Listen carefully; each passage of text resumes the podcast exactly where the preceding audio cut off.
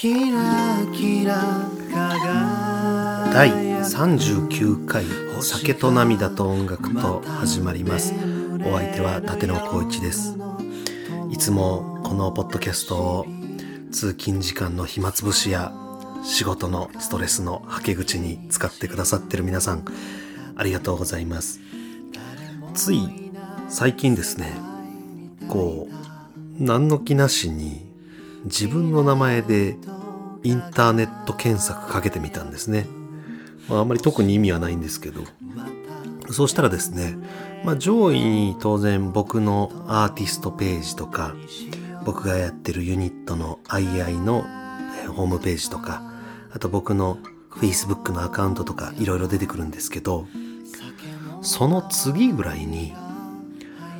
ポッドキャスト上位ランキングっていうところに僕の名前があるんですね。あれ？と思ってそのページ開いてみたらなんかいろんなカテゴリーごとのポッドキャストのトップ200人気上位トップ200が掲載されてるみたいなサイトに飛んだんですね。で思うじゃないですか。もしかして僕こんなちんたらやってるポッドキャストこの番組がトップ200に入ってるのかと。そしたらですねそのまさかなんですよ。まあちょっとその人気上位ランキングって言ってもどういう基準でトップ200なのかよくわかんないんですけどなんとなくこうデイリーランキングがカテゴリー別に、えー、掲載されていて、えー、多分日ごとにランキングが変わるんですよね。で、えー、僕のこのチャンネルのカテゴリーっていうのが一応音楽チャンネル。でその音楽チャンネルの中でも音楽インタビューっていうカテゴリーになってるんですね。でこれは多分僕がこのポッドキャストを設立した時になんか初期設定の段階で多分そういう風に設定したんだと思うんですけど一応これ音楽インタビュー番組なんですね。でそれを見てみるとですねトップ200いろんなチャンネルありましてえなんと僕のこのポッドキャスト80位とかなんですね。えまあまあすごくねと思うじゃないですか。でしかもこの日本のポッドキャストの番組だけじゃなくて海外の有名な人のポッドキャストも含めなんですよ。なので僕が見たところによると1位がその時、えー、僕が知ってるぐらいの超有名な声優さんで2位がなんとノラ・ジョーンズでしたね。で3位4位5位とかが、まあ、僕が知ってるぐらいの有名なアイドルの女の子のグループとか。で、えー、10位ぐらいに確かあのジャズのロバート・グラスパーのチャンネルみたいなのがありましたね。でそっから20位30位ぐらいまで僕が知ってるような人もポツポツいて。でその下からはあんまり名前聞かない人ばっかりになるんですけども、まあ、パッと見た感じど素人が内輪でやってるような番組みたいなのは全くないんですね。結構何かしらの音楽のこういう情報を発信してますみたいなちゃんとした番組ちゃんと編集されてるような番組がたくさんありましてでその流れで僕のチャンネルがポツンとあるんですよ。あこれ僕みたいな一人でコツコツ更新してるようなそういう分際にしては相当頑張れてるなと思いましたね。でまあよくよく調べてみると、えー、僕のこのチャンネルの、え、最高デイリーランキングが60位でしたね。で60位とまで行くとまあ上にも下にもちょっと知ってる人がポツポツ現れたりぐらいなもんです、まあ、このランキングがどういうものかがねいまいちよくわかんないんですけどおそらく日本国内での、えー、視聴者数または視聴回数ですかね。のランキングだと思うんで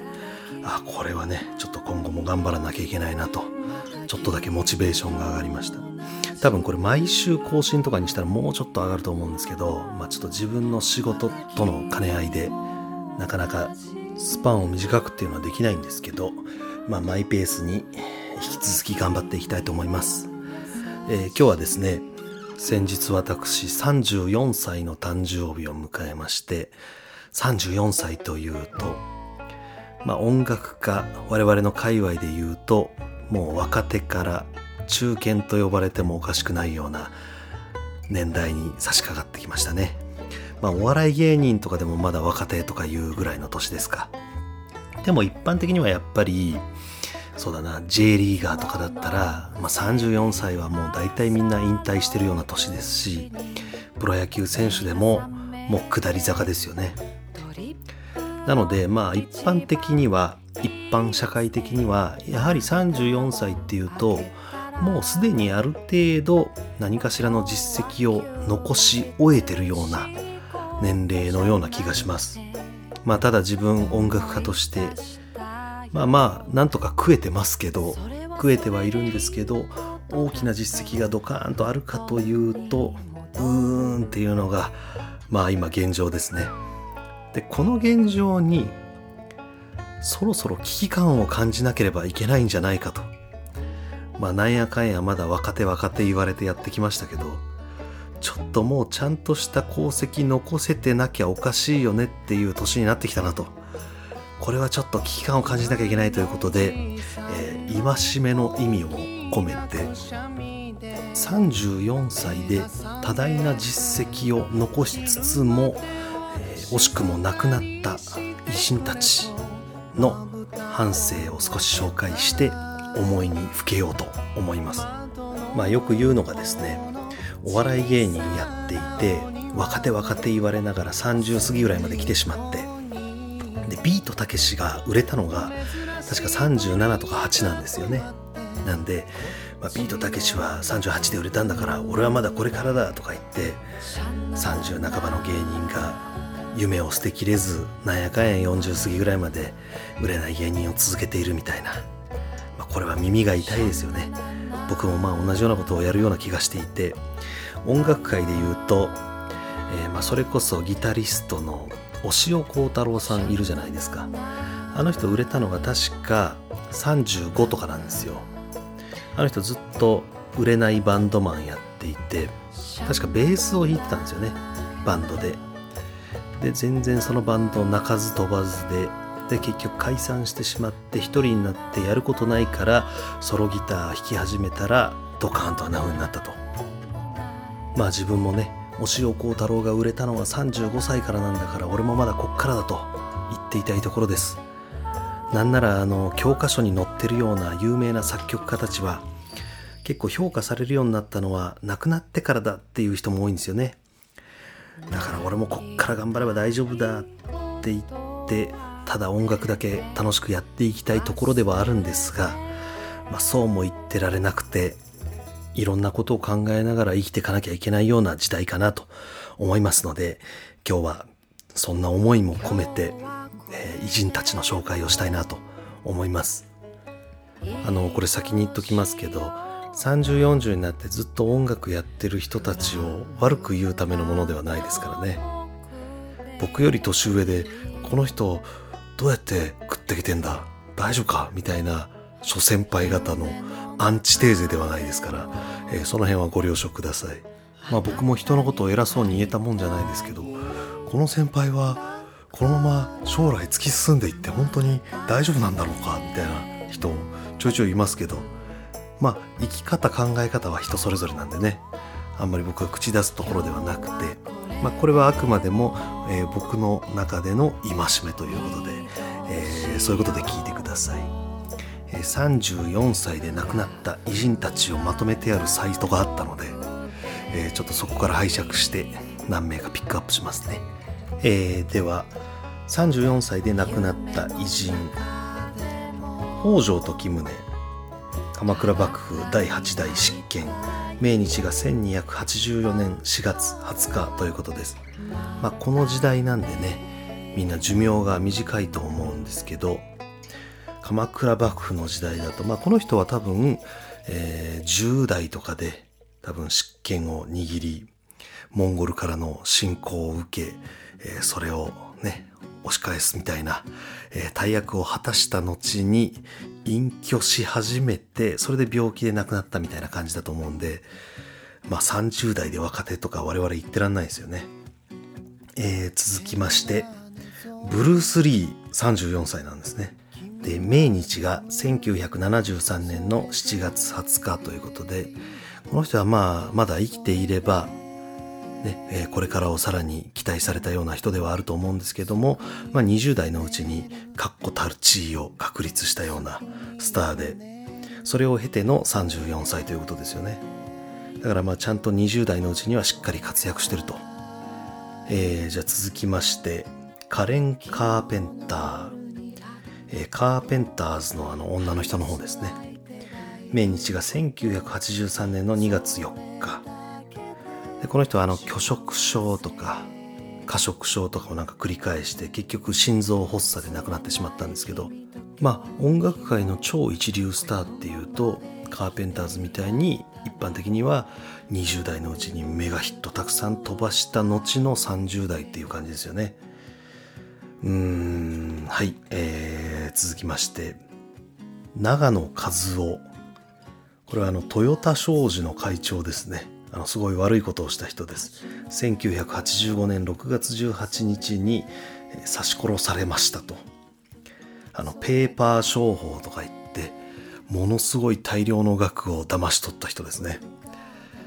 えーなんかあのちっちゃい頃にこのニュースを知ってなんとなく50歳ぐらいの人がこう腕組んで悪いことをしてるイメージだったんですけど今考えるとこの30前半ぐらいであんな悪いことしてたんですね、恐ろしい話です、えーちょっとこれキリがないんでポンポンポンポン行きましょうか。えーあと有名なところで行くと34歳で亡くなったのは津田常美プロ野球選手あの広島の炎のストッパーですかね、えーあとアイルトン・セナ F1 レーサー。ああのアイルトン・セナが F1 の事故で亡くなったのがこの僕と一緒の34歳だったんですね、まあ、F1 レーサーって本当に常に危険と隣り合わせで仕事してると思うんでそれと比べるとまあ僕は本当に何の危険もなくのんびり音楽やってこの年を迎えてしまったなと、えーそんな気がしますね。えーまあ偉人の紹介はこんなところにして、えー僕もこの人たちと同じように、えーすごい功績が残せるように残りの人生頑張りたいと思います。以上。あ、じゃあちょっとこの話に関連して最後に一つもし自分が急にぽっくりいってしまった時、今自分の楽器たちの処理どうしましょう問題。これはまあ同業者だったら、えー考えるべきところではあるかなと思うんですが、まあ、僕んち今実家なんですけどギターウクレレバンジョーもろもろだいたい楽器が20本弱ぐらいですかね。お家にありましてそれプラスアンプだとかエフェクターだとかケーブルとか。まああとこのポッドキャスト撮ってるようなマイクとかインターフェースもそうですね、えーたくさん機材ありましてだいたい中学生ぐらいから今までで楽器にかけた値段総額なんと500万ぐらいですかね。でまあ消耗品にもお金をかけているので今手元に残ってるのはだいたい400万円分ぐらいだと思います。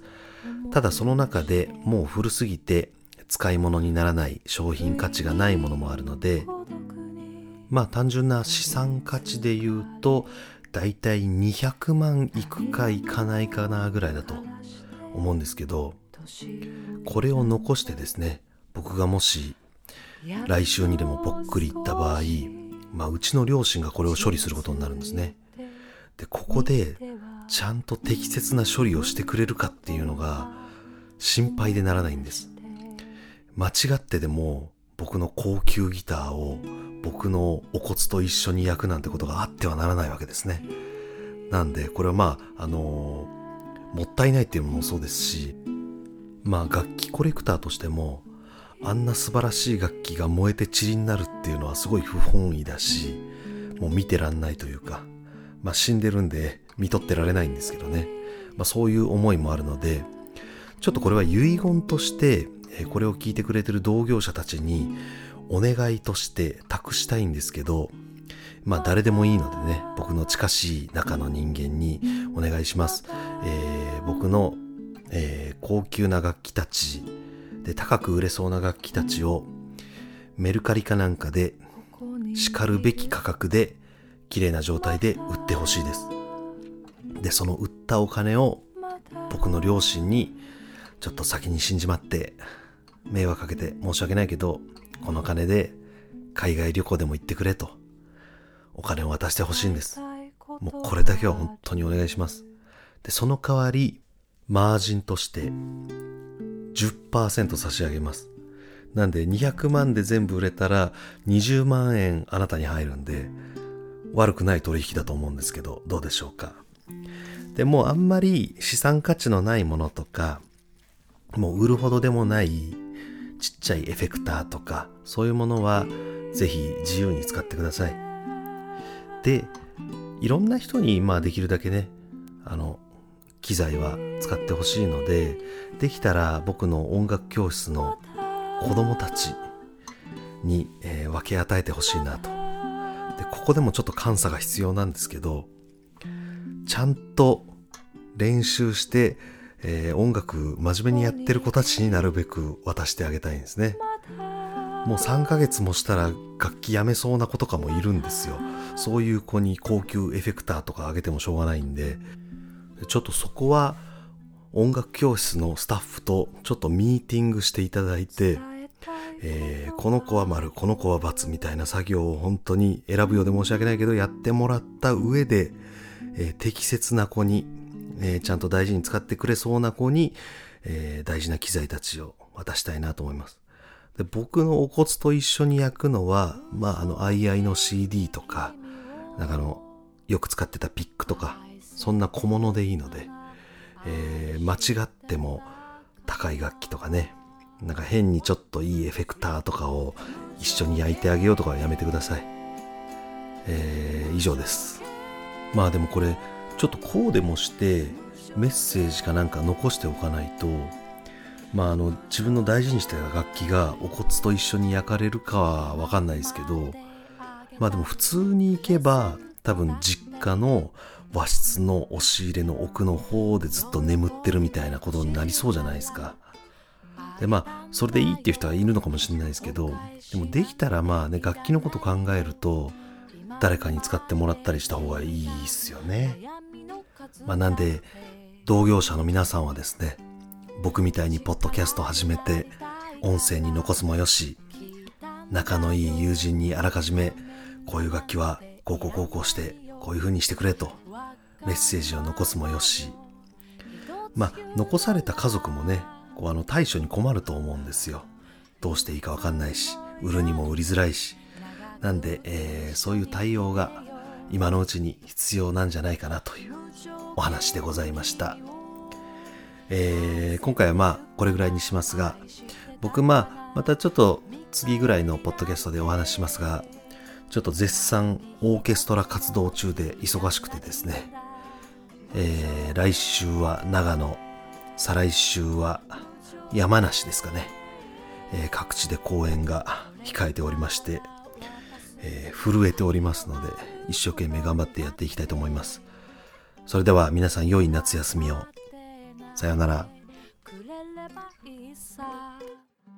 お返しなんていらないよ。ドゥドゥルドゥルドゥルルルルダララ。